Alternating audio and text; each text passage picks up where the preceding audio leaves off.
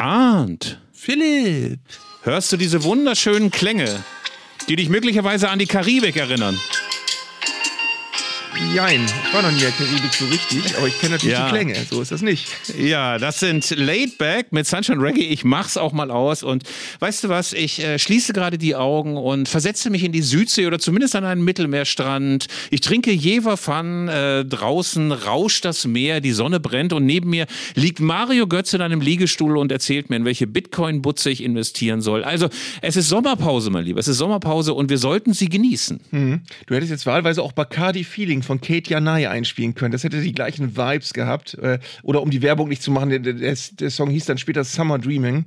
Ähm, ja, wir sind in der Sommerpause. Ich bin auch ehrlich gesagt wirklich erleichtert, dass jetzt auch diese ganzen Relegationsspiele vorbei sind und, und, und äh, Nationalmannschaft noch zweimal, aber Champions League-Finale ist auch vorbei und wenn diese beiden Länderspiele vorbei sind, haben wir endgültig äh, Sommerpause und dann kann es losgehen mit dem Sommer. Ja, genau. Dann relaxen wir endlich. Aber wir haben so viel zu bereden. Die Nationalmannschaft in der großen Krise. 3 zu 3 nur gegen die Ukraine. Dieses langweilige Champions League-Finale, das niemand geguckt hat oder nur wenige, ich jedenfalls nicht. Und es gab Ärger um Claudia Neumann, die Kommentatorin. Und wir reden natürlich auch nochmal ein klein bisschen darüber, was wir in der Sommerpause machen werden. Aber alles, alles, alles. Nicht nach Laid Back mit Sunshine Reggae, sondern nach unserem großartigen Intro Ja, ist kein Reggae, aber ist äh, mit Gitarre. mit Gitarre. Also es ist alles vorbereitet. Jetzt geht's los. Zeigle und Köster, der Fußball-Podcast von elf Freunden. Was sind das für Leute? Was sind das für Leute?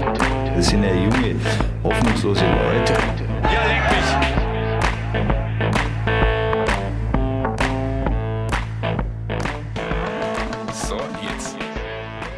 Lieber Arndt, diese Sommerpause, sie hat eigentlich für mich natürlich mit dieser Trauerarbeit begonnen. Arminia Bielefeld abgestiegen, Hertha BSC, der Verein meiner Söhne abgestiegen. Mein Sohn ist auch noch abgestiegen mit Viktoria Mitte gegen Altkliniker. Meiner auch.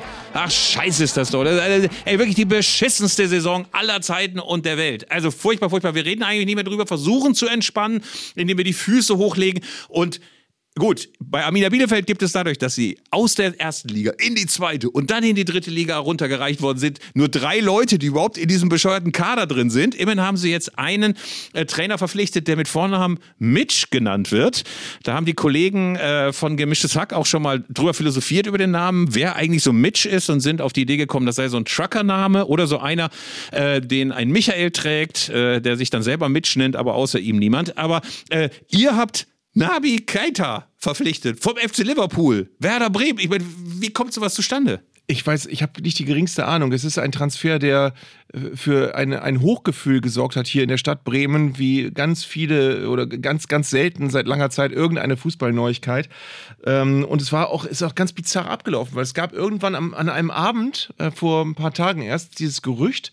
Und alle haben gedacht, kann doch nicht sein. Also jeder, der das wirklich für möglich hält, der kann ja nun absolut keine Ahnung, Ahnung haben von irgendwelchen Gegebenheiten hier. Und am nächsten Tag war es dann relativ schnell perfekt.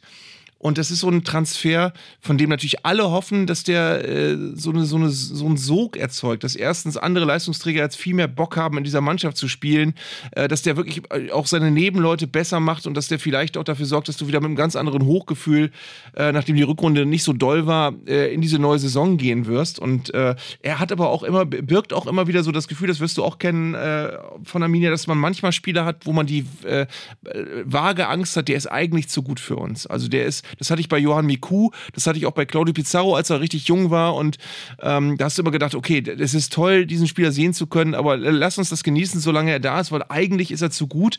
Ähm, aber ich bin mal gespannt. Also ich bin total euphorisiert auch durch den Transfer und es ist echt ein gutes Gefühl, ähm, sowas auf einmal realisiert zu sehen. Aber äh, hattest du nicht so ein ganz kleines bisschen Angst? Ich habe ja so einen Minderwertigkeitskomplex als Ostwestfale, dass der neue äh, Mann, äh, der dann so geholt wird und mit großen Erwartungen ankommt, dass der dann die Stadt scheiße findet. Also das würde ich in Bielefeld immer denken. Stell dir mal vor, du hast irgendwie so einen Star und dann kommt der an und denkt, äh, wie hässlich ist das hier? Ich habe gedacht, äh, Teutoburger Wald, Naherholungsgebiet, äh, alte Stadt und dann ist das Bielefeld.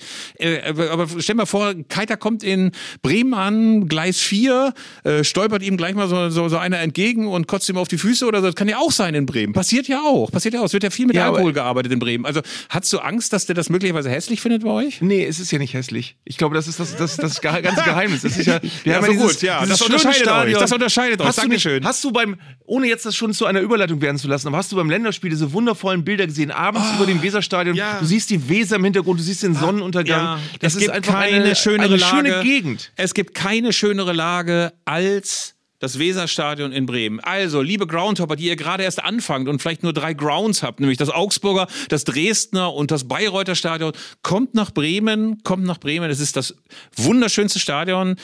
Gerade weil es auch nach seinem Umbau. du hast so einen, du hast so einen ironischen Unter, der gefällt Nein, mir gar nicht. Nein, nein, nein, nein, nein, nein, Unter- Gar nicht, gar nicht, gar nicht, gar nicht. Gar nicht, überhaupt nicht. Also ganz ernsthaft, es gibt so viele hässliche, hässliche Lagen. Ey, das Freiburger Stadion mit diesem riesigen, bescheuerten Parkplatz drum. Oder äh, ähm, äh, Mainz. Äh, Mainz, äh, Baumarkt, ne? der Hornbach-Baumarkt auf der grünen Wiese. Äh, Da war am Bruchweg tausendmal schöner. Oder Mönchengladbach, Mönchengladbach, beschissen angebunden und drumrum auch nur Parkplätze, Parkplätze, Parkplätze, Parkplätze. Dagegen ist das Weserstadion ein Juwel. Ein architektonisches und äh, geopolitisches hast Archiv. Ja. Wundervolle kleine Kneipen direkt in der, in der Gegend. Du kannst da wirklich einen Spaziergang an der Weser lang machen durch 15 Kneipen und dann äh, besinnungslos ins Stadion fallen und dann guckst du noch ein Fußballspiel. Also Ja. ich finde das richtig schön. Ich würde es auch als Bremer, glaube ich, schön, als Nicht-Bremer, glaube ich, schön finden. Ja, finde ich super. Also äh, die Alm, um dafür nochmal Werbung zu machen, immerhin mitten im Stadtgebiet. Man kann direkt quasi vom Hauptbahnhof mit nur zwei Wegbieren dorthin marschieren äh, und hat dann sofort ähm, den Anblick des Stadions durch die Rolandstraße. Auch sehr schön. Das musste ich nochmal lokalpatriotisch Werbung machen. Aber wie gesagt, das Bremer Weserstadion. Und da sind wir sofort bei der Krise der deutschen Nationalmannschaft. Nur 3 zu 3 im Benefizspiel gegen die Ukraine. Und die Enttäuschung war groß, die Ratlosigkeit war groß bei Rudi Völler, bei Hansi Flick, bei Benjamin Henrichs, der den wunderschönen Satz gesagt hat, wenn wir die Gegentore nicht kassieren, gehen wir mit 1-0 in die Pause. Was ich großartig finde, weil ja, äh, hätte, hätte, hätte oder wäre, wäre Fahrradkette, wie Lothar Matthäus gesagt hätte, die Brasilianer hätten bei der WM 2014 auch mit einem 0 zu 0 in die Pause gehen können, wenn sie die fünf deutschen Tore nicht kassiert hätten. Also äh, das ist natürlich der Konjunktiv, der dann nicht weiterhilft. Aber äh, die Ratlosigkeit ist allumfassend und äh, uns gibt es auch ein bisschen Rätsel auf. Ne? Wie kann sowas passieren, dass eine Mannschaft auch nach einem vielbeschworenen Neuanfang, nach dem Desaster in Katar, einfach nicht in die Spur kommt? Ja, ich möchte mich von vornherein etwas abgrenzen von allen Leuten, die im Moment gerade mit sehr viel Eifer und Werf die Nationalmannschaft einfach scheiße finden wollen. Und zwar wirklich wollen. Ähm, Das hast du in den Reaktionen vorm Spiel gemerkt, das hast du gemerkt während des Spiels, als es 1 zu 3 stand und nach dem Spiel beim 3-3 dann auch noch und äh, wirklich jede Menge Land unter Artikel dann in der, in der Sportpresse hinterher. Und bei mir war die Situation, ich lebe nun wirklich unweit dieses äh, schönen Stadions und ich hätte einen kleinen Sommerabend-Spaziergang machen können oder Spätnachmittagsspaziergang, hätte bestimmt auch irgendwie eine Eintrittskarte bekommen und ich habe keinen Bock gehabt. Ich habe wirklich lieber mit meiner Tochter hier auf dem Spielfeld gestanden und sie ein bisschen angeschubst beim Schaukeln. Ähm, und ähm, ich, das, das kannte ich auch so nicht von mir. Also wenn früher ein Länderspiel war, da hast du wirklich die ganze Stadt auf die Beine gestellt. Da hast du alle zusammengebracht und da haben, sind alle hingegangen gefühlt und äh, haben sich tagelang auf dieses Spiel gefreut. Und ich wirklich, ich hätte ganz leicht bei schönem Wetter mir ein Länderspiel angucken können. Das tausendste der Nationalmannschaft und ich habe äh, keinen Antrieb gehabt und habe es dann lieber so, noch so zu zwei Dritteln hinterher im Fernsehen gesehen und habe auch gemerkt, auch da habe ich nur mit einem Auge hingeguckt. Aber warum, Philipp? Warum ist das so? Ich glaube, wir haben ein grundsätzliches strukturelles Problem und das auf allen Ebenen. Also alle werden schlechter, sobald sie im Nationaltrikot spielen. Wir haben ein Mittelfeld. Jeder, jeder Nationaltrainer würde sagen, hey, warum kann ich die nicht haben? Wir haben Havertz, wir haben Goretzka, wir haben Gündogan, der gerade als Kapitän von Manchester City äh, diesen Champions League Pot in die Höhe gehalten hat. Äh, wir haben vorne eigentlich auch gute Stürmer mit Sané, der allerdings lustlos über den Platz schlägt. Wir haben hinten mit Antonio Rüdiger einer, der eigentlich eine großartige Entwicklung als Innenverteidiger gemacht hat. Und darum natürlich so ein bisschen Zählkandidaten, ein paar Fußlamme, Kreismeister, aber alles nichts, weswegen man so wahnsinnig unkonzentriert, behäbig über den Platz schleicht, wie es die deutsche Mannschaft macht. Also, und wir haben offenbar ein Systemproblem. Es gab eine Dreierkette am Anfang, irgendwann panisch wurde daraus eine Viererkette. Teilweise wurden wir übertölpelt von Konterfußball, irgendwie so, ich sag mal so, von Sandhausener Sorte. Also so, äh, keine Ahnung, so ein Pick-and-Rush-Fußball, der mit, äh, mit, mit, schnellen, ähm, nach, mit schnellen Pässen nach vorne. Aber normalerweise darfst du dich als deutsche Nationalmannschaft nicht von solchen Pässen übertölpeln lassen. Also, man bleibt ein bisschen ratlos zurück. Also offenbar ist dieser vielbeschworene Neuanfang, jetzt wird alles anders, anders als in Katar, mhm. ähm, der hat nicht stattgefunden. Naja, du hast natürlich ein paar Probleme auf einmal, einige hast du schon genannt.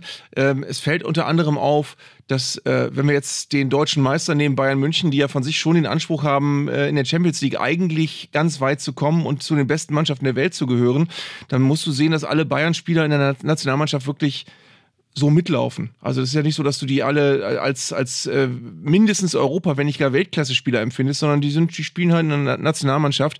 Ich glaube, der am äh, meisten geratete Spieler in unserer Mannschaft dürfte im Moment Kai Havertz sein, aber auch der ist ja nicht so, dass der alles im Grund und Boden spielt und das, also ist ein fantastischer Fußballer, nicht falsch verstehen, aber es ist ja nicht so, dass du das Gefühl hast, die Nationalmannschaft ist die Mannschaft um Kai Havertz, die äh, da jetzt äh, reüssiert. Und meine Empfindung ist auch, und das soll auch nicht falsch verstanden werden, auch nicht als ewig gestrig oder Fußballromantik, aber ich habe das Gefühl, ähm, ein richtiger ähm, Kopf der Mannschaft ist nicht sichtbar. Also du siehst diese Mannschaft gut Fußball spielen teilweise und manchmal kombinieren. Du siehst, dass das alles gut ausgebildete, schnelle, ähm, sehr talentierte Jungs sind, aber du siehst eben kein, kein Breitner, kein Matthäus, kein Sammer, kein Effenberg, kein sonst was, der im, im Mittelfeld wirklich das so auf sich zieht. Ja, aber der, so weit ähm, ist es ähm, schon, dass wir uns Effenberg oder Breitner zurückwünschen. Das ist ja furchtbar. Nein, das soll ja, so war es ja nicht konkret gemeint. Doch, genau so war es gemeint, Arndt. Genau du so. Hast, du hast eine Mannschaft, da wirkt eben nichts hierarchisch, da wirkt nichts, äh, du hast mit, mit Kimmich so eine Art Leader, aber Kimmich ist doch, wenn du, wenn du Kimmich jetzt neben die genannten Namen stellst, die ich genannt habe, ist das ein netter Junge. Das ist aber keiner, wo du denkst, das ist Roy Keane oder so. Das ist also, wir haben, wir haben diese, diese äh, Spieler nicht, wo du denkst, ja, das ist der Chef der Nationalmannschaft, der hat hier den Hut auf.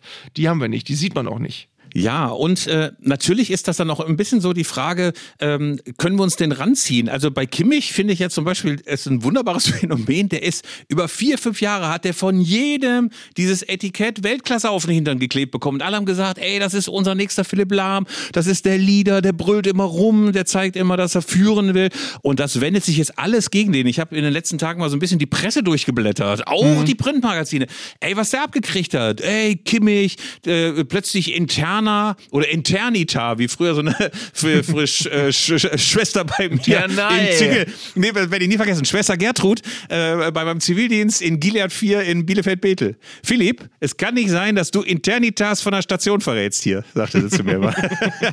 naja, pass auf, also äh, hier dann werden so Interna durchgestochen, so von wegen, dass Kimmich auch bei der Nationalmannschaft und beim FC Bayern öfter mal Kritik aus der Kabine bekommt. Äh, Motto, ey, der ähm, ruht sich zu oft aus aus, der brüllt viel zu oft rum, also der macht viel zu viel Show, um zu zeigen, dass er irgendwie so der Anführer von allen ist, aber hat das eben nicht mit Leistung abgegolten. Sehr, sehr viele um ihn rum seien schlechter geworden, weil die immer für ihn mitlaufen müssen.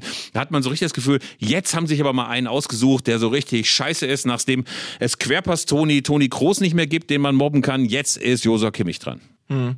Ich finde aber auch die, die Ausgangslage schwierig, weil du hast natürlich nach dieser desaströsen WM ähm, du hast ja erstens da auf verschiedenen Ebenen keinen so guten Eindruck hinterlassen und dann hast du halt einen Neuanfang, wo ich aber auch persönlich denke, es ist eigentlich richtig gewesen, Hansi Flick zu behalten, weil was willst du denn sonst machen? Wen willst du denn da hinsetzen, der, der viel bessere, ein viel besseres Händchen hat? Ich glaube, dass Hansi Flick wirklich während dieses Spiels vielleicht ohne sich einzugestehen mehrfach gedacht hat, ey, ich habe keine anderen Spieler. Das sind, das sind wirklich die Besten, die wir jetzt gerade haben, bis auf ein, zwei, die jetzt nicht dabei sein konnten. Aber das ist unsere Nationalmannschaft und mit der spielen wir das Turnier nächstes Jahr und die muss, die, die müssen wir irgendwie auf Kurs kriegen. Und ob das klappt, weiß ich nicht. Ich würde noch nicht komplett schwarz sehen, weil ich glaube, dass diese Mannschaft theoretisch imstande sein sollte, guten Fußball zu spielen und auch gegen gute Gegner zu bestehen. Aber irgendwas hakt, irgendwas passt nicht, irgendwas fehlt. Also ich würde es ein bisschen negativer formulieren. Ich merke, dass du durch diese Sommerpause und dein sehr, sehr natürlich positives Wesen äh, auch die Nationalmannschaft durchaus ein bisschen in Schutz nimmt. Und Navi Keita. Und Navi Keita, der natürlich deine Laune auch noch... Und das schöne Stadion hier. ja, das wunderschöne Stadion, wo die Weser einen großen Bogen macht. Wir kennen es alle, wir kennen es alle. Aber der Punkt ist, ich muss sagen, von meiner Warte aus würde ich sagen, dass sowohl Hansi Flick als auch Rudi Völler nicht die richtigen Leute sind, um uns in dieses Euro-Jahr zu führen. Ich will das ganz kurz ausführen, ohne das in so ein Pro-Seminar ähm, Führungskräfte im deutschen Spitzenfußball ausufern zu lassen. Ähm, ich finde, dieses permanente Rekurrieren, diese permanente Erinnerung daran, äh, dass es 2006 ein Sommermärchen gab und wir deswegen alle mal ganz ruhig sein sollen, weil damals war es auch erst so, dass nach äh, einem desaströsen Auftritt in Italien plötzlich der Schalter umgelegt wurde und wir immerhin dann noch Dritter geworden sind bei der WM. Diese permanente Erinnerung an Sommermärchen, ich finde einfach, dass die nicht funktioniert. Wir haben eine völlig andere Situation. Wir sind nicht mehr Deutschland 2005. Wir haben eine hochkomplexe gesellschaftliche Lage mit Ukraine-Krieg, mit abgeklungener Pandemie, mit äh, Klimawandel, der nahezu jeden Tag inzwischen in den Schlagzeilen ist. Die Leute sind besorgt. Es ist irgendwie so eine gesellschaftliche Großangst vorhanden. Ähm, und der Fußball ist auch anders geworden, finde ich. Also wenn man sich anguckt, wie ich so 2005 auf Fußball geguckt habe und viele andere auch, die Distanz zwischen dem, was im Profifußball passiert und den Leuten ist irgendwie viel größer geworden. Es gibt eine viel größere, um mit Udo Lattek zu sprechen, so eine Missgunst in der Gesellschaft. Also ich glaube einfach, das bringt nichts, immer und immer wieder zu sagen, Vielleicht gibt es ja das zweite Sommermärchen. So wird das nicht kommen, jedenfalls nicht mit Mhm. zwei. Ich bin sofort fertig, noch zwei Halbsätze. Ich glaube, dass sowohl Völler als auch Flick so Vertreter einer alten, das haben wir immer so gemacht, wertkonservativen Fußballschule sind.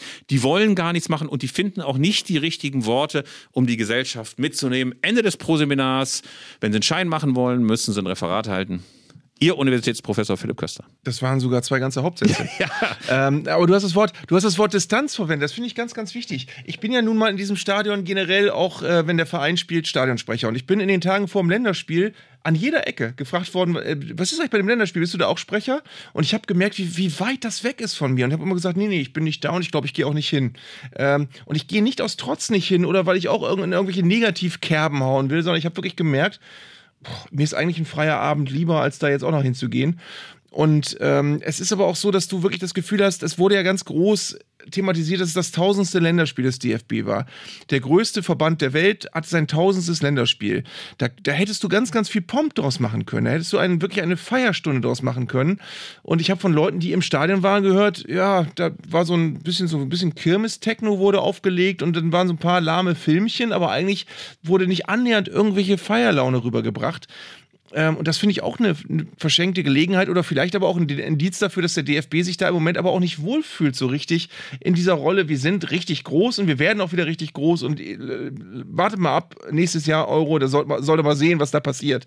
Ich glaube, diese Stimmung herrscht gerade nicht vor und ähm, es ist eben auch so, dass du wirklich, ähm, du hast eben äh, das Sommermärchen zitiert, wir haben natürlich im Moment sehr viel mehr zu tragen noch an dem, an dem Katar-Desaster, was wir hatten ähm, und da haben wir einfach auch eine ganz schwierige Großwetterlage. Wir sind in der Vorrunde gescheitert. Das hätte man uns so oder so nicht verziehen, aber die gesamten politischen äh, Verwerfungen, die da noch drumherum passiert sind, mit Regenbogenbinde oder nicht Regenbogenbinde, halbherzige Binde, Mund zu halten, ähm, man, müsste doch mehr Kritik äußern und so weiter. Das ist alles uns auch nicht gut äh, bekommen, unserer Mannschaft. Und ich glaube, dass, das, was man aber eben auch berücksichtigt, ich bin gleich dran, was man aber auch berücksichtigen muss, ist eben, sie konnten da auch nicht viel richtig machen nach dem Vorrunden aus, weil wenn sie äh, eine mega Protestnummer hingelegt hätten, dann hätten alle gesagt, ja, typisch, die hätten mal lieber mehr ans Fußballspielen denken sollen. Wenn sie gar nichts gemacht hätten, hätten alle gesagt, was für Weicheier, ey, dann kneifen sie den Schwanz ein und da hätten sie doch mal richtig äh, zeigen können, was Sache ist.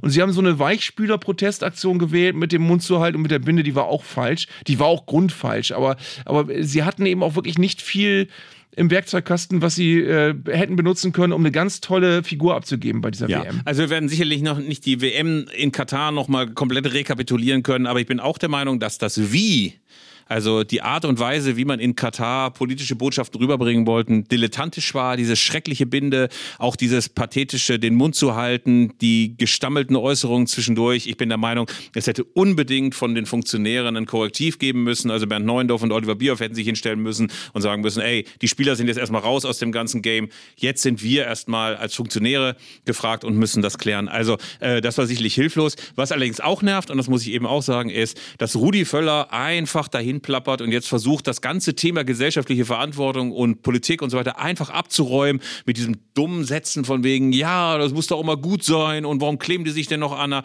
äh, Straße fest und mit Gendern ist auch nicht mein Ding und Latte Macchiato ist ein Frauengetränk. Ich glaube einfach, diese ganze Kommunikation, die funktioniert nicht, wenn du dann eine Woche später verkündest, ja, aber alle sollen doch mal bitteschön, die ganze Gesellschaft soll jetzt mal Verantwortung für diese M, EM und natürlich für den Fußball insgesamt übernehmen. Aber ähm, du hast es äh, zumindest vielleicht schon mal im Vorgespräch mal ganz kurz gesagt, es herrscht natürlich auch, und das hast du immer noch mal gesagt, es herrscht so eine, insgesamt so eine Stimmung, ey, die können eh nichts ri richtig machen. Es gibt ohnehin immer Häme. Immer Häme, ganz egal, was die machen. Ja, also äh, es, ich, wenn du dich erinnerst an das, an das, äh, an, an den WM-Sieg 2014, da war es doch auch so, dass du wirklich äh, in den wirklich bis zum dritten Vorrundenspiel hast du nur negative Rückmeldungen bekommen. Hast du bekommen, mit dem Kader sind sie eh nach der Vorrunde wieder zu Hause und wen hat der denn der Löw denn da mitgenommen? Äh, naja, also wenn sie Glück haben, schaffen sie das Viertelfinale noch und so weiter. Und eigentlich sind die Leute völlig überrascht worden damals von dem Erfolg und auch von der Art Fußball, die gespielt worden ist. Ähm, aber es, es herrscht so eine Grund Tendenz, so eine Sucht eben, wenn ich irgendeinen Ansatz finde, das scheiße zu finden, werde ich davon Gebrauch machen. Und das ist natürlich noch mal, noch mal viel wichtiger und noch mal viel einfacher, wenn die Mannschaft dann wirklich auch mal bei, bei einer WM vollkommen verkackt.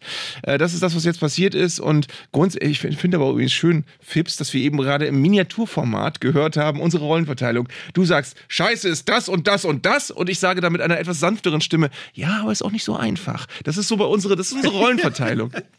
So, das ist so das, wo wir, wo wir reingewachsen sind über diese 400 Folgen Podcast, die wir jetzt schon gemacht haben. Ja, ich glaube, es sind viele bald die 500. Folge Zeigler und Köster. Ähm, äh, darüber reden wir auch gleich nochmal. Ja. Ähm, aber wir müssen mal ganz kurz auch nochmal bei diesem, diesem äh, Hassregal bleiben. Ja. Denn es gab noch einmal eine große Wutwelle, die über Fußball Deutschland und über Twitter und Instagram und Telegram und was es da alles noch für Verschwörungskanäle gibt, hinweg gerauscht ist.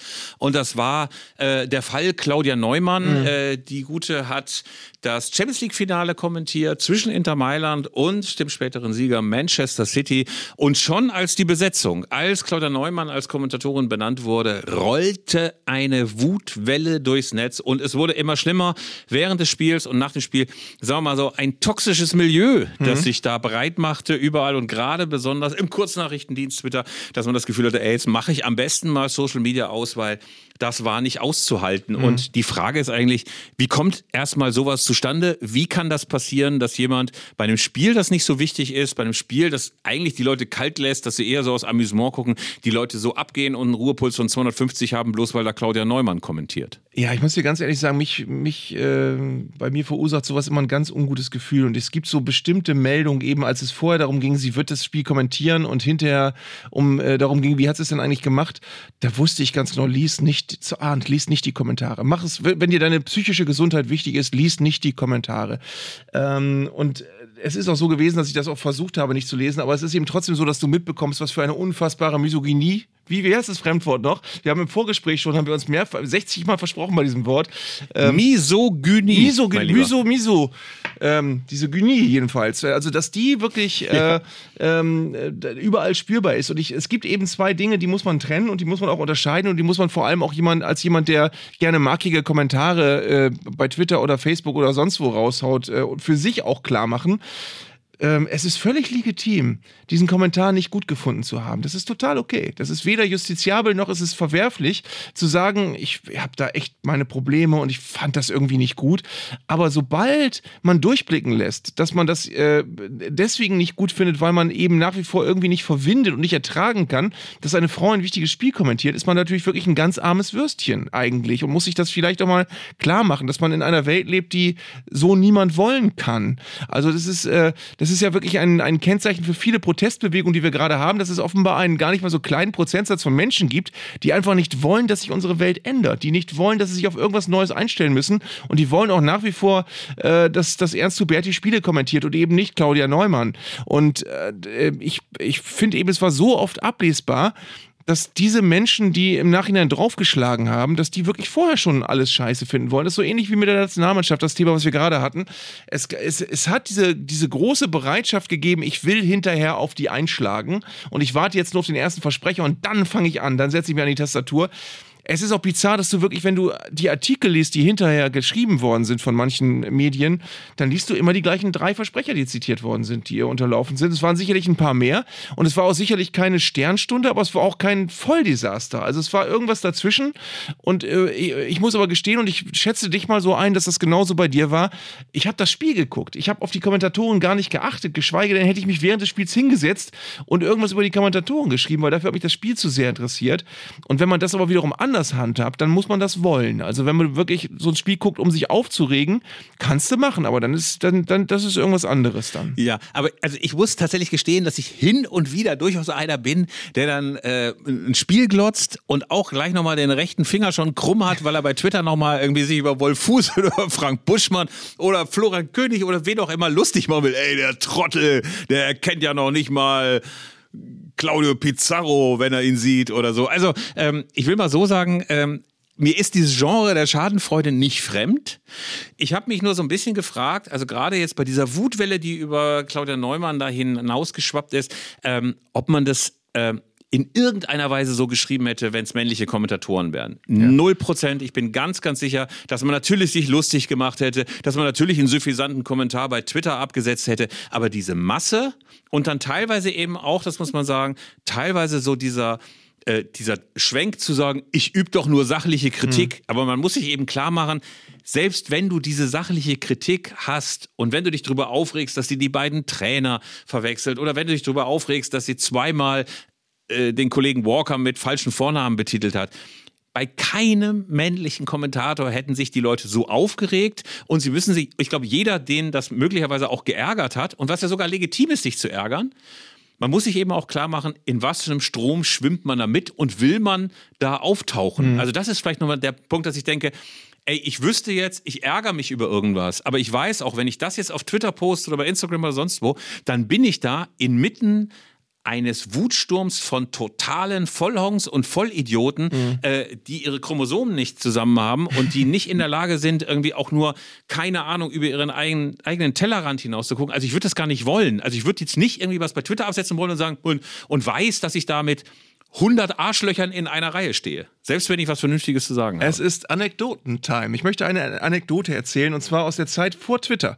Ähm, es gab mal eine Zeit, da, äh, da gab es den guten alten UI-Cup noch und Werder Bremen hat im UI-Cup gespielt und das Spiel wurde auf Sat 1 live übertragen und Werner Hansch hat kommentiert. Der sehr liebe Werner Hansch, der sehr geschätzte Werner Hansch und er hat in dem Spiel so viel Falsches erzählt. Er hat unter anderem, weil du gerade Claudio Pizarro genannt hast, den hat er fortlaufend Ziparro genannt. Er hat André Wiedener Wegener genannt. Er hat äh, das Bremer Werder-Stadion öfter mal erwähnt. Und er hat äh, zu allem Überfluss, das war eine Saison, da hat Werder in grün-schwarzen Trikots gespielt. Er hat gesagt, Werder Bremen in den Traditionsfarben grün-schwarz. Da kriegst du als Bremer wirklich Magendurchbrüche. Aber ich, ich habe nicht einen Moment gedacht, was ist denn das für ein Vollidiot, der darf nicht mehr ans Mikrofon, sondern damals hast du gedacht, hat er wohl einen schlechten Tag gehabt. Wenn du das heute mal auf Claudia Neumann münzt, wenn die sich diese Dinge geleistet hätte, die wäre gelünscht worden hinterher. Also zumindest verbal. Und ähm, das, das ist eben das ist eben so eine, so eine Kultur, die herangewachsen ist. Äh, und das finde ich eben auch äh, das, das Unschöne, dass das mit so einer Bösartigkeit gepaart ist. Dass man der zeigen will, die machen wir jetzt so fertig, dass sie beim nächsten Mal keine Lust mehr hat zu kommentieren. So, das ist so, wie man, wie man gegen, also, äh, gegen, gegen Flüchtlingsheime demonstriert, nach dem Motto, wir wollen nicht, dass die hier bei uns sind. Das ist, wie man gegen, gegen äh, alle möglichen Dinge so auf eine Art und Weise demonstriert, die einfach ganz viel Hass und ganz viel Hetze beinhaltet. Ähm, nach dem Motto, dann sollte man mal sehen, was wir hier für eine mächtige Stimme haben. Und genau genauso äh, lehnen sich jetzt Leute auf gegen Claudia Neumann. Ich finde, wie gesagt, und das ist ganz wichtig, das zu trennen, man darf den Kommentar äh, durchaus misslungen gefunden haben, obwohl er das in meinen Augen nicht war. Aber man sollte eben die Relationen wahren und sollte sagen, und wirklich sich selbst mal prüfen, äh, bin ich, habe ich vielleicht ein Problem mit Frauen am Mikrofon oder war das objektiv schlecht? Objektiv schlecht war es nicht, weil es hat, äh, ich kann dir aus diesem Jahr 15 schlechtere Kommentatoren oder Kommentatorinnen, Kommentatorinnen zitieren, die, die haarsträubende Dinge falsch über die Äther haben gehen lassen. Aber da hat sich niemand so echauffiert. Also das war eine bewusste ähm, ähm, Aufregung, die man, die man teils auch inszeniert hat und von der man äh, wollte, dass sie richtig zelebriert wird. Und das ist das Unangenehme daran. Ja, also ich glaube, man sollte Bugs Bunny zitieren, seid zur Heiterkeit bereit. Also es ist einerseits, dass ich glaube, dass man gerade als Zuhörer das ja auch mal lustig finden kann. Da gibt es einen Versprecher und du denkst, alles okay, ist lustig und vielleicht schreibe ich sogar mal bei Twitter, aber vielleicht kann man das Ganze ja auch immer noch mal formulieren, ohne dass man den Leuten gleich ihre Lebensberechtigung abspricht. Mhm. Und vielleicht ist es auch ein Plädoyer an das ZDF und an Claudia Neumann, doch nochmal die Kommunikation aufzunehmen. Also Claudia Neumann hat natürlich auch durchaus berechtigt gesagt, ey, ich gucke mir das gar nicht mehr an. Da mhm. wird man ja ohnehin nur schlecht gelaunt und kriegt irgendwie Zweifel irgendwie äh, am eigenen Tun und am Tun der anderen und an der Welt insgesamt. Aber ich glaube, der Weg muss eigentlich ein anderer sein. Mit den vernünftigen Leuten reden, auch durchaus mal heitern Fehler zugeben, dem Ganzen mit Selbstironie begegnen. Das tut alles nicht weh und ich glaube, dass es besser ist, als sich so zu verschanzen. Hatte ich ein bisschen das Gefühl, dass das ZDF insbesondere das macht. Äh, aber da eine Kommunikation zu haben und vor allen Dingen diese äh, Idioten einfach rauszulassen. Diese Idioten, die nicht in der Lage sind, irgendwie auch nur ansatzweise, ansatzweise ein bisschen komplexer zu denken, als öh, das ist eine Frau, die will ich nicht hören. Das wäre schon ich ganz Ich gut. möchte einen, einen ganz wichtigen Aspekt noch nennen, der mit der Berichterstattung zu tun hat über diese ganze, ich nenne es jetzt mal Affäre, obwohl es eigentlich keine sein sollte. Eine Sache, von der ich gemerkt habe, wie sehr sie mich äh, auch abnervt. Es gab wirklich hinterher Artikel von Autoren, die sich einzelne Tweets rausgegriffen haben und dann so einen Artikel geschustert haben nach dem Motto, oh, auch im Internet ganz, ganz, ganz viel Ablehnung von Claudia Neumann. Und dann wurden drei Tweets zitiert. Und ich finde es grundfalsch, ähm, irgendwas, was auf Twitter äh, in irgendeiner Form äh, punkt punktuell geäußert wird, zu so einem Meinungsbild hochzujatzen äh, und äh, daraus äh, so eine Meldung zu machen nach dem Motto, guckt mal her, die anderen fanden sie auch doof. Also ich finde, damit, damit äh, macht man so eine, kultiviert man so eine, so eine, so eine Draufhau-Bewegung und man mut, ermutigt eigentlich Menschen zum Shitstorm und zu, zu Hate Speech. Und das sollte man wirklich als halbwegs verantwortungsbewusster Journalist einfach nicht tun. Also dieser Aggregatzustand von Medien, die dann einfach nur sagen, ich rühre mal schnell drei Tweets und einen Instagram-Post äh, zu einer Nachricht zusammen, die ich dann möglichst schnell hochhiefe, um irgendwie auf Höhe der Diskussion zu sein, ist auf jeden Fall eine große, große, große Pest. Vor allen Dingen, weil sie so als Brandbeschleuniger wirken, wenn es dann um solche Shitstorms geht, wo du das Gefühl hast, jetzt rollt die Wutwelle und wir wollen unbedingt als Express 24 oder Tag 24 oder was es da an Schuttportalen gibt, unbedingt mit dabei sein. Mhm. Aber lieber Arndt, ja. äh, Claudia Neumann hat ein Finale kommentiert, von dem ich einfach nur sagen kann, es war mir so unendlich egal, wer da gewinnt. Natürlich habe ich Robin Gosens, unserem ehemaligen Elf-Freunde-Kolumnisten, gewünscht, dass er äh, da, dabei ist, dass er diesen Pott hochhalten kann. Andererseits Stefan Ortega, ehemaliger Torhüter von Arminia Bielefeld, von Arminia Bielefeld. Ähm, der hat mich natürlich auch unendlich angerührt, dass der jetzt plötzlich das Triple gewonnen hat, während wir in der dritte Liga abgestiegen sind. Also, aber ansonsten war es irgendwie so, dass ich emotional überhaupt nicht involviert war. Wie ging dir das? Hast du gedacht, ey, bloß nicht Man City, äh, weil Abu Dhabi oder, oder äh, keine Ahnung, aus welchem Emirat die da auch sind, äh, dann mhm. doch lieber Inter Mailand mit ihrem chinesischen Besitzer oder war das Pest und Cholera und man denkt einfach nur, ich schalte jetzt mal aus. Wie standst du dem gegenüber? Äh, ähnlich, aber ich, es hat mich auch ein bisschen verunsichert, weil ich mich auch frage, warum ist das eigentlich so? Also ich glaube auch nicht, dass es an der mangelnden deutschen Beteiligung lag, weil ich glaube, wenn Manchester City gegen Bayern gewesen wäre, hätte ich es mir auch jetzt nicht mit viel, viel mehr ähm, äh, Euphorie angeguckt. Ich weiß das ehrlich gesagt nicht. Ich habe das Gefühl, aber ich, ich will auch nicht immer wie jemand klingen, der alle aktuellen äh, Begleiterscheinungen des Fußballs äh, pauschal äh, verdammt und in die Tonne treten möchte. Aber ich habe das Gefühl, diese Champions League interessiert mich nicht so richtig. Also die ist, ähm, das ist wie, wie guter Fußball, den du aber auch siehst, wenn du FIFA auf der Playstation spielst. Das ist alles toll, das sind tolle Fußballer. Äh, ich sehe die auch gerne. Es ist, ähm, es ist auch, äh, ja, das Beste, was man an Fußball eigentlich bekommen kann. Ähm, aber es ist nichts, was mich richtig berührt. Also ich, ich habe mich, äh, ja, nie besonders mitgerissen gefühlt. Ich habe am Schluss so ein bisschen gedacht, okay, gewinnen die jetzt halt 1-0. Vielleicht gibt es aber auch noch mal eine Verlängerung, aber selbst wenn, wird das jetzt auch nicht so wahnsinnig aufregend. Also es war so, so runtergedampft gefühlt bei mir. Ähm, ich, ich möchte niemandem seine Freude nehmen. Es gab wahrscheinlich auch Leute, die sich das fasziniert angeguckt haben. Man sagt dann immer, taktische Genießer gucken ja solche Spiele immer. Das war von Gerd Rubenbauer so eine Formulierung, wenn ein Spiel grottenlangweilig war. Da haben wir gesagt, das ist mehr was für taktische Genießer. Ähm, und ich glaube, das, das Spiel war auch für taktische Genießer. Ja, es gab dann immer noch den verachtenden Ausdruck Rasenschach, wo man ganz genau wusste, da ist entweder eine italienische Mannschaft beteiligt, die Catenaccio spielt oder wahlweise so eine Mannschaft, die nur brutal zu Werke ging. Da hieß es immer Rasenschach und am Spielfeldrand stand dann noch Valery Lobanowski und hat sich nicht gerührt und nicht geregt und es war noch ein grisseliges Bild und es hat geregnet und es war Dienstagabend. Also ähm, das war sicherlich jetzt nichts, wo man sagt, äh, das ist ein legendäres Finale. Ich glaube auch, dass man es relativ schnell wieder vergessen wird und gleichzeitig gab es natürlich ein paar schöne Momente. Man hat ähm, Haaland natürlich gesehen, der einfach ein totales Phänomen ist. Irgendwie habe ich es auch fast ein bisschen Guardiola gegönnt, weil ich dieses ganze Gelaber nicht mehr hören hören konnte, oh, dieser Champions League-Fluch und er kann es nur mit Barcelona, habe ich irgendwie gedacht, ähm, zumindest ihm als taktischem Genießer ist es zu gönnen. Also, äh, und natürlich Stefan Ortega, der direkt übrigens bei zu Ederson nach dieser letzten Parade hineilte und ihm umarmte. War ja ein bisschen gerührt. Also, ähm, aber so richtig, dass ich gesagt hätte, ey, was für ein Spiel, was für ein Abend, toll, dass ich mir das angeguckt habe, das war nicht. Lass mich noch äh, bitte unbedingt erwähnen, dass wann immer ich solche Dinge sage wie eben über die Champions League, die mich halbwegs kalt lässt, gibt es garantiert Leute, die, äh, denen es in den Fingern juckt, äh, eine Mail zu schreiben und die dann schreiben, ja, Zeigler, typisch, aber wenn Werder da Champions League spielen würde, dann würdest du dir das aber angucken. Und ja, das würde ich dann tun. Weißt du, was ich übrigens da so äh, super fand? Das war ein eindrückliches Erlebnis von vor ein paar Jahren. Ähm, viele haben ja durchaus so ein weihevolles Gefühl, wenn dann die Champions League-Hymne ertönt. Aber ich glaube, das war Cristiano Ronaldo, der mal die Champions League-Hymne, diesen totalen Gaga-Text von wegen, Sie sind die Besten und eine große sportliche Veranstaltung, der das alles mitgesungen hat. Cristiano Ronaldo stand da und hat das mitgesungen wie eine Nationalhymne.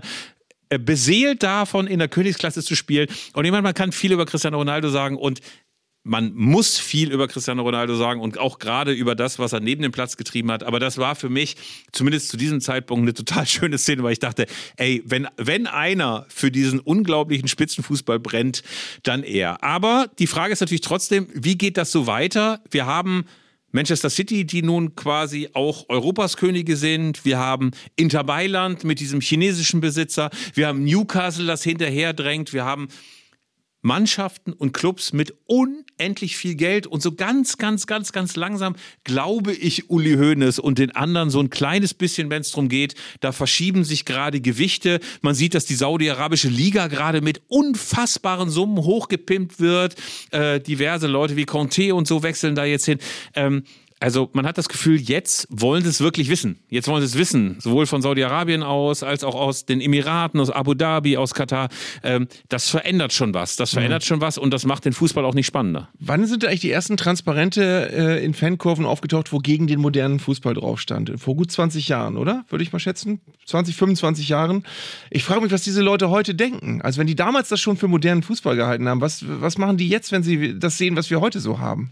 Du, aber das ist ein Phänomen, Phänomen. Vielleicht gab es diese Transparente erst vor 20 Jahren. Aber das Gemecker über den modernen Fußball, der dann vielleicht noch nicht so hieß, aber über die Kommerzialisierung des Fußballs, die ist ja ur, ur, ur, uralt. Das fing an mit den ersten Berufsspielern. Das fing an mit diesen Gehältern. Das fing vielleicht sogar schon in den 10er und 20er Jahren an, als die Leute Turnvater Jahnmäßig gesagt haben, äh, Berufsspieler oder jeder, der auch nur ein bisschen Geld nimmt, der verrät den alten Gedanken des Amateursports. Und ich weiß eben, dass es gerade in den 60er Jahren, 70er Jahren, als es die großen gesellschaftlichen Umwälzungen gab, 68 Theoretiker, die sich dran abgearbeitet haben, da haben alle gesagt, ey, das ist äh, Brot und Spiele und das ist Verdummung und Opium fürs Volk. Und da wurde die Kommerzialisierung schon genauso kritisiert wie jetzt, aber inzwischen gibt es einen echten Grund. Ne? Aber damals fand man schon Bandenwerbung und auch Trikotwerbung total verwerflich und hat gesagt, also das ist jetzt das Ende des Fußballs. Hm. Es ist ja auch so, dass wirklich wir immer mal wieder diesen Satz gehört haben, ja, internationale Spiele sind schon wichtig, aber die Bundesliga ist das Brot- und Buttergeschäft. Dieses berühmte Zitat. Das ist jetzt ja auf ganz vielen Ebenen mittlerweile völlig außer Kraft gesetzt, weil erstens gibt es viele Bundesligisten, die wirklich nur nach, nach äh, einer, einer Wettbewerbsfähigkeit im internationalen Bereich geiern und die Bundesliga völlig äh, langweilig auch total okay finden, wie die Bayern zum Beispiel. Denen ist es ja eigentlich relativ wumpe, ob die Liga wieder spannend wird und ob ihnen die Leute die Bude einrennen, weil die Bundesliga wirklich so nervenzerfetzend ist. Ähm, also das heißt, also die Bundesliga ist eigentlich nicht mehr das Brot- und Buttergeschäft und äh, ähm, äh, ja, und die Champions League ist einfach total übergeordnet. Du musst da irgendwie reinkommen, um deinen Verein auf finanziell andere Füße zu stellen. Mich ärgert übrigens auch oder mich stört sehr, dass es viele Vereine gibt, die mittlerweile, oder teilweise nicht mal, nicht mal die Vereine, sondern die Medien und auch die Fans, die sagen, äh, es geht gar nicht mehr darum, einen sportlichen Erfolg zu feiern, sondern die rechnen gleich aus, oh, wenn wir da hinkommen, dann haben wir so und so viele Millionen mehr. Und wenn wir den Titel gewinnen, haben wir so und so viele Millionen mehr. Es geht gar nicht mehr darum, den Titel zu gewinnen. Es geht wirklich nur darum, in welchem Wasser kann ich mitschwimmen um vielleicht äh, äh, in Zukunft noch bessere wirtschaftliche Voraussetzungen zu haben. Äh, das ist im Übrigen auch in Fanforen so, wo über Spieler dann teilweise äh, diskutiert wird. Und es geht gar nicht mehr darum, sehe ich den gerne, ist das ein toller Fußballer, sondern ist das ein Mehrwertfußballer? Kann man den irgendwann teuer Ja. verscherbeln? Arndt, Arndt, Arndt, dieses Marktwertgelaber. Weißt du, du hast das Gefühl, jetzt haben sie gerade Jude Bellingham äh, zu Real Madrid verscheuert. Da ist man fast äh, versucht, mal zu gucken, ist auf dem Borsigplatz möglicherweise was los und ziehen da möglicherweise Busse vom Borussia Dortmund einmal um den Borsigplatz und feiern, dass sie schon wieder 110 Millionen eingenommen haben. Also dieses Marktwertgegeier. Ich sehe das ja auch gerade an jüngeren Leuten. Ich will schon nicht wieder, ey, Opa erzählt vom Krieg, aber dieses äh, Marktwertgerede ist echt unerträglich, unerträglich. Du hast das Gefühl, es ist wichtiger als Tore geschossen zu haben, ist einer, oh, den können wir mit 20 Millionen Gewinn weiterverkaufen. Und ähm, ich glaube, dass das weder dem Fußball gut tut, noch den Leuten. Es gibt ja Spieler, das erzählen auch Spielerberater, die echt auf transfermarkt.de gehen und sagen, oh, ist mein Marktwert um 50.000 gestiegen. Äh, keine Ahnung, aus irgendwelchen Faktoren. Das ist schon ähm, sowohl für Spieler als auch für Fans keine schöne Perspektive, darüber nachzudenken, wie viel Geld bringt der uns möglicherweise irgendwann. Weil, ehrlich gesagt, das ist ja auch Schall und Rausch. Weißt du, du kannst ja einen Kaderwert von 45 Millionen haben und trotzdem Scheiße spielen und totale Grütze spielen. Ja, So. aber es ist so, es ist auch diese, diese, wirklich diese Entartung, äh, die aus, aus äh, diesem, dieser Fußballmanager-Spiel auf, auf dem PC Mentalität heraus gewachsen ist, dass du wirklich damals ja, oder wenn du am PC Manager spielst, dann musst du ja versuchen, möglichst viele Spieler zu Geld zu machen, um bessere Spieler zu holen. Das war ja aber früher nicht so. Früher war es so, dass da hast du dich gefreut, wenn du einen Spieler hast, den du gern gesehen hast und du hast gewollt, dass der so lange wie möglich bei dir spielt und nicht, dass du den äh, nach drei Jahren gewinnbringend verkaufen kannst. Das ist eine ganz merkwürdige Mentalität, die da eingezogen ist. Und äh, natürlich kann man sagen, Fußball funktioniert aber nun mal so mittlerweile, aber das ist ja nicht das, weshalb wir Fußballfans geworden sind, dass wir wie wie bei einer Wirtschaftssimulation äh, versuchen müssen äh, und wie an der Börse einfach Spieler äh, im richtigen Moment zu holen und sie ganz schnell wieder abzustoßen. Oder auch zynisch teilweise über Spieler, die vielleicht seit acht Jahren bei deinem Verein spielen, aber ein bisschen zu oft verletzt waren oder eine, keine gute Saison hatten, zu sagen, ja, also äh, vielleicht können wir die noch billig verscherbeln. Und da wird, wird teilweise auf eine Art und Weise über Spieler geurteilt, die ich echt frustrierend finde und auch, wo, wo es mich wirklich fröstelt. Je schrecklicher die Gegenwart ist, lieber Arndt, umso schöner ist ja die Vergangenheit. Äh, um mal mit diesem Sinnspruch noch mal kurz einzuleiten, dass wir ja in der letzten Folge unsere geschätzten Hörerinnen und Hörer gebeten haben, uns mal Themen zu schicken, was ihr gerne behandelt worden hättet wollen. Äh, Konjunktiv, Futur 2, passiv. Müssen. Könnte, hätte, wolle, äh, müssen, ähm, wollen, ähm, hätte äh, sein können. Ähm, auf jeden Fall ist es so, dass wir un endlich viele wunderbare Zuschriften bekommen haben. Wir versuchen das natürlich alles ein bisschen zu bündeln. Also ich kann sagen, dass es relativ viele Leute gibt, die sagen, sprecht bitte nochmal über untergegangene Traditionsclubs oder Traditionsclubs, die gerade so irgendwo in Richtung Regionalliga, Oberliga, Landesliga rumstruggeln. Ähm, über die sollten wir doch mal sprechen. Dann fand ich sehr, sehr schön auch einer vorgeschlagen, dass wir mal über unsere schönsten Groundhopping-Erlebnisse sprechen. Äh, Groundhopping ist ein großer Begriff für das, was wir machen, weil wir ja nicht die sind, die noch Länderpunkte sammeln. Aber ich fände es total spannend, auch mal mit ein paar Hörererlebnissen. Also schickt uns das gerne auch mal als Sprachnachricht, wenn ihr wollt. Äh, gerne dann als ähm, Tondokument, was ihr alles so erlebt habt. Äh, wir können natürlich ein bisschen erzählen, wo wir mal im Ausland unterwegs waren, was die skurrilsten Stadien waren, in denen wir jemals waren, die hässlichsten, die schönsten, wo unsere schönsten Fußballerlebnisse waren. Das ist auf jeden Fall ein Thema, das wir unbedingt durchhecheln werden. Dann müssen wir, wurde auch angeregt, 60 Jahre Bundesliga mal äh, durchhecheln. Das, da müssen wir jedes einzelne Jahrzehnt mit einem eigenen Themenschwerpunkt durch die Sommerpause begleiten. Und Jugendfußball, das finde ich auch spannend. Ne? Also woran liegt das eigentlich, dass du äh, so wenige Spieler hast, die aus diesen U19-Mannschaften der Bundesligisten dann wirklich den Sprung in die erste Liga schaffen. Das finde ich auf jeden Fall spannend. Das sollten wir uns überlegen. Was fandst du noch so spannend oder was sind so, was ist so ein Thema, von dem du sagen würdest, das sollten wir auch unbedingt nochmal machen? Ähm, ich habe jetzt keine einzelnen Favoriten. Ich habe mich aber total gefreut, dass es wirklich extrem. Wir haben noch nie so viele Zuschriften bekommen in einer Woche, ne? Und wir haben jetzt insgesamt, habe ich gerade mal geguckt, ich glaube zehn äh, Podcast-Folgen mindestens in der Sommerpause, wo wir wirklich mal über zeitlose Themen reden können, die jeden interessieren und die jeden von uns auch äh, persönlich berühren, weil man eigene Geschichten dazu hat und so weiter. Einige der Themen hast du gerade genannt. Also da freue ich mich drauf, dass wir, wir sollten uns da wirklich jede Woche ein großes Thema überlegen, was wir so ein bisschen zum Schwerpunkt machen. Und ich fand auch toll, was für Mails gekommen sind. Es waren wirklich fantastische Zuschriften äh, von Leuten, die sich ganz viele Gedanken gemacht haben und wo man merkt, dass damit beschäftigt der sich wirklich jetzt schon sein Leben lang. Und da sollten wir wirklich mal drüber reden.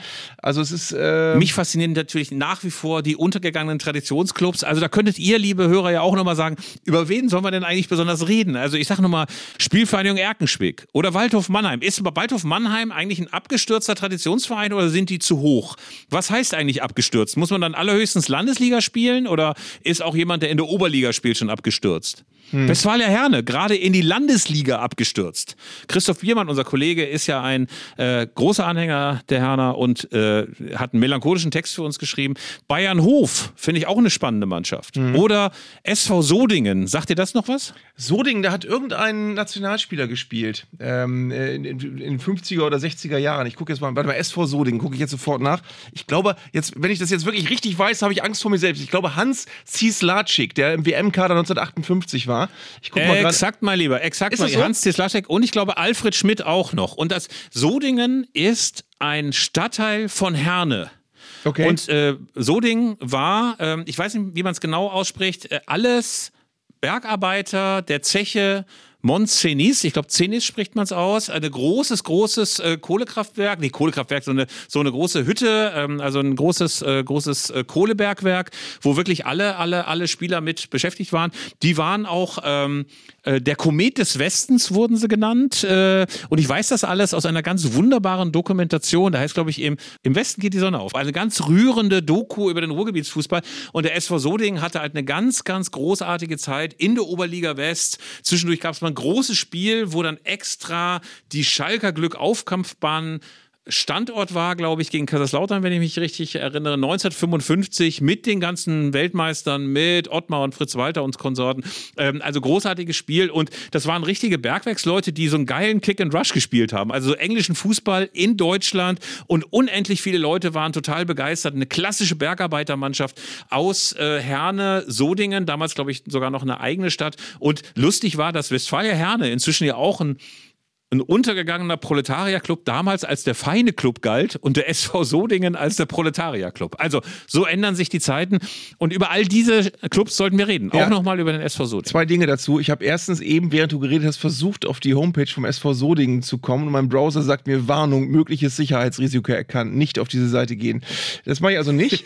ähm, und, und was ich aber unbedingt mal erzählen möchte, ist, äh, ich war mal zwar ganz klein, aber äh, auch ein bisschen Trikotsponsor bei Westfalia Herne, weil die haben mal so eine Aktion gehabt, wo du dich einkaufen konntest äh, auf, äh, als Trikotsponsor und dann ist dein Name, der ganz klein erschienen und zeigt das wunderbare Welt des Fußballs, stand da drauf. Und wir haben zweimal bezahlt und deswegen standen wir zweimal drauf. Auf, äh, allerdings muss man, ist das ein Suchbild. Aber wer dieses Trikot hat, wo diese vielen kleinen Sponsoren draufstehen, da steht zeigt das wunderbare Welt des Fußballs drauf. Das muss irgendwie 15 Jahre her sein oder so um den Dreh. Ja, stimmt das jetzt eigentlich mit Cislas äh, Zick oder wie er heißt? Ja, Name vergessen. Hans Cislarzik, 5A A-Länderspiele äh, und im WM-Kader 58, danach bei Borussia Dortmund und ich glaube auch noch beim Karlsruhe SC. Dann auch noch, wie du richtig gesagt hast, Aki Schmidt. Aber da steht langjähriger Torhüter der Oberligamannschaft. Das ist also ein anderer Aki Schmidt, sehe ich gerade. äh, ja, dann, dann, wollen wir nichts gesagt haben. Aber auch Sawicki, der ehemalige Tor des VfB Stuttgart, hat bei Sodingen angefangen.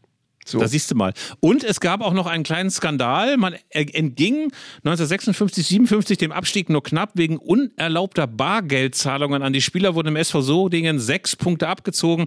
Und dann heißt es auch bitter sogar bei Wikipedia, der Verein hatte seinen Zenit überschritten und jedes Jahr verließen Leistungsträger den Verein. Bis 62 gelang es dem SVS noch, sich mit Talenten aus der eigenen Jugend im Vertragsspielerfußball zu halten. Also, da gibt es so unendlich viele schöne Geschichten zu erzählen. Wir müssen über Bayern Hof auch noch mal reden. Wie gesagt, Borussia Neunkirchen Gelsenkirchen. Unbedingt auch ein Club äh, mit diesem großartigen Stadion Ellenfeld. Auch hier nochmal an alle Groundhopper. Schaut vorbei. Die Spießerkurve, ganz, ganz großartig. Wunderbare Stehplatzkurve. Hat, haben wir mit Arminia Bielefeld 1995 auch einen Aufstieg gefeiert. Regionalliga West, Südwest in die zweite Liga. Um das nochmal zu erwähnen. Und ich habe Rüdiger Lamm mit anderen in die Luft geworfen. Aber das erwähnte ich, glaube ich, in einem vergangenen mehr, mehr, Podcast mehrfach, schon mal. Äh, mehrfach, Soding spielt übrigens jetzt in der Westfalenliga. Soding spielt in der Westfalenliga, in der Westfalia Herne als abgeschlagener Letzter absteigen muss. DSC Wanne Eickel hat sich wiederum knapp gerettet. Geile Liga eigentlich. Soding ist Siebter geworden.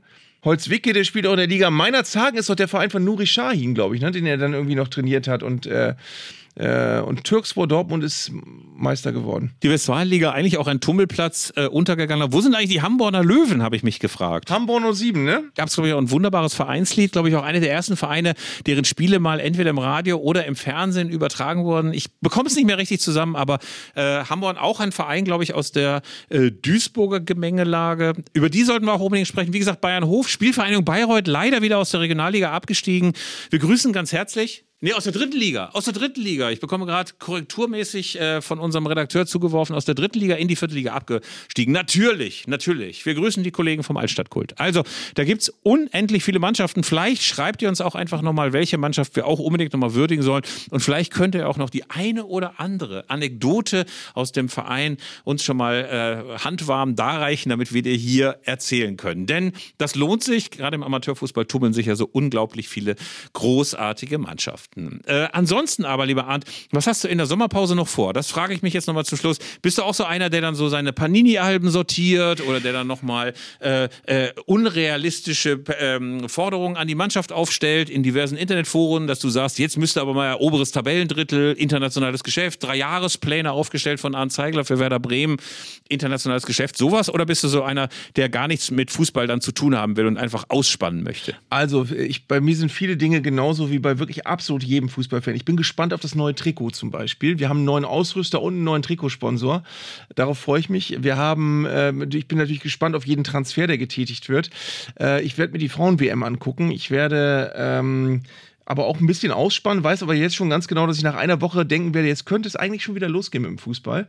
Ähm, und äh, ja, ich, ich freue mich auf die Sommerpause, aber ich, das ist immer eigentlich so, dass ich mich dann auch immer freue, wenn es wieder losgeht. Ich fand früher immer ganz schlimm diese dreimonatigen Winterpausen, die es oft gab. Also wo du wirklich Anfang Dezember ja. schon aufgehört hast zu spielen und dann irgendwie im März wieder angefangen hast oder so. Das, äh, das, das konnte ich nicht so gut haben. Ja, es war alles scheiße. Januar, Februar, es war kalt. Äh, du musstest irgendwie am, am Auto immer an Scheiben kratzen und äh, in der Schule nur Fünfen geschrieben. Gut, das war jetzt nicht so winterspezifisch, aber auf jeden Fall schlimme, schlimme Monate und dann noch nicht mal Fußball. Und es gab ja noch nicht mal wie später äh, den Hallenpokal oder sowas, sondern es gab einfach gar nichts. Ja. Überhaupt nichts. Aber sag mal, Philipp, bei dir, äh, es ist ja ganz oft so, wenn man als äh, Fan eines Vereins einen Abstieg erleidet, leidet, dann fängt man ja irgendwann nach ein paar Wochen an, sich wieder zu fangen und das auch ein bisschen schön zu reden. Hast du ein bisschen Bock auf die dritte Liga oder so gar nicht? Also ehrlich gesagt, auf Dortmund 2 oder Freiburg 2, also zweite Mannschaften. Ich habe totales Trauma. Ich weiß, dass wir irgendwann mal auf einem Nebenplatz des Ruhrstadions gegen den VfL Bochum 2 gespielt haben.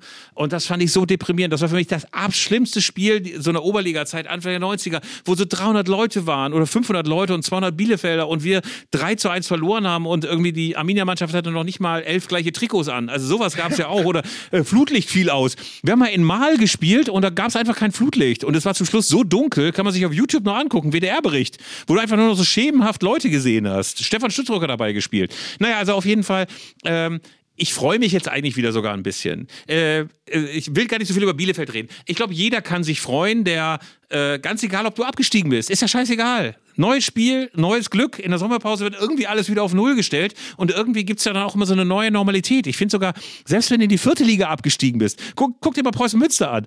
Die haben in der vierten Liga gespielt, aber die haben jetzt einen Aufstieg hingelegt in die dritte Liga und die haben äh, die, die Hütte abgerissen, als ob es irgendwie Aufstieg in die erste Liga oder ein DFB-Pokalsieg wäre. Ey, wenn ich tauschen könnte, Preußen Münster, Aufstieg in die dritte Liga und RB Leipzig feiert den Pokal. Ich meine, wo haben sie mehr gefeiert? In der Studentenstadt und Fahrradstadt Münster. Muss man sich mal vorstellen. Also von daher will ich eigentlich nur sagen, ich habe alles wieder auf Null gestellt. Neue Liga, neues Leben. Du siehst, wie ich mir selber Mut mache, ne? Mhm.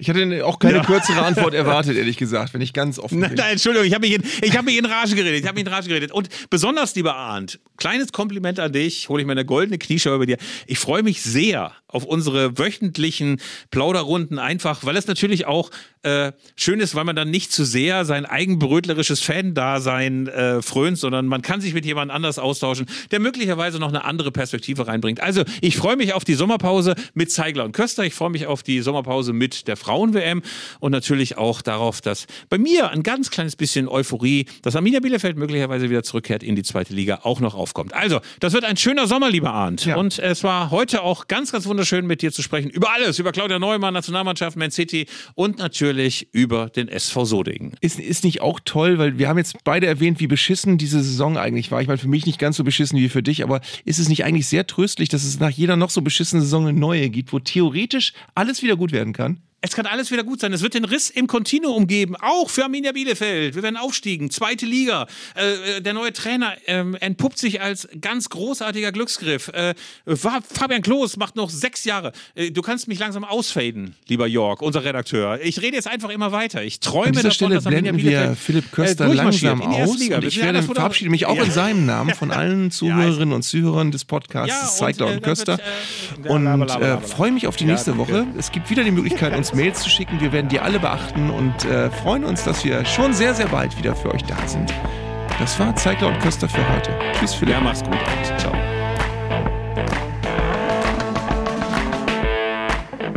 Das war Zeigler und Köster, der Fußball-Podcast von Elf Freunde.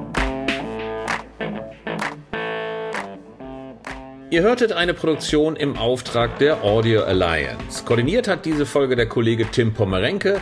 Die Aufnahmeleitung besorgte Jörg Groß-Kraumbach und Sprecherin war Julia Riedhammer. Für das Design des Podcasts war Lukas Niehaus verantwortlich. Die Öffentlichkeitsarbeit lag in den vertrauensvollen Händen von Franziska Schmidt und die Podcasts bei Elf Freunde werden von Luis Richter koordiniert. Am Mikrofon saßen bei Köster und Zeigler, wenig überraschend, Philipp Köster und Arndt Zeigler.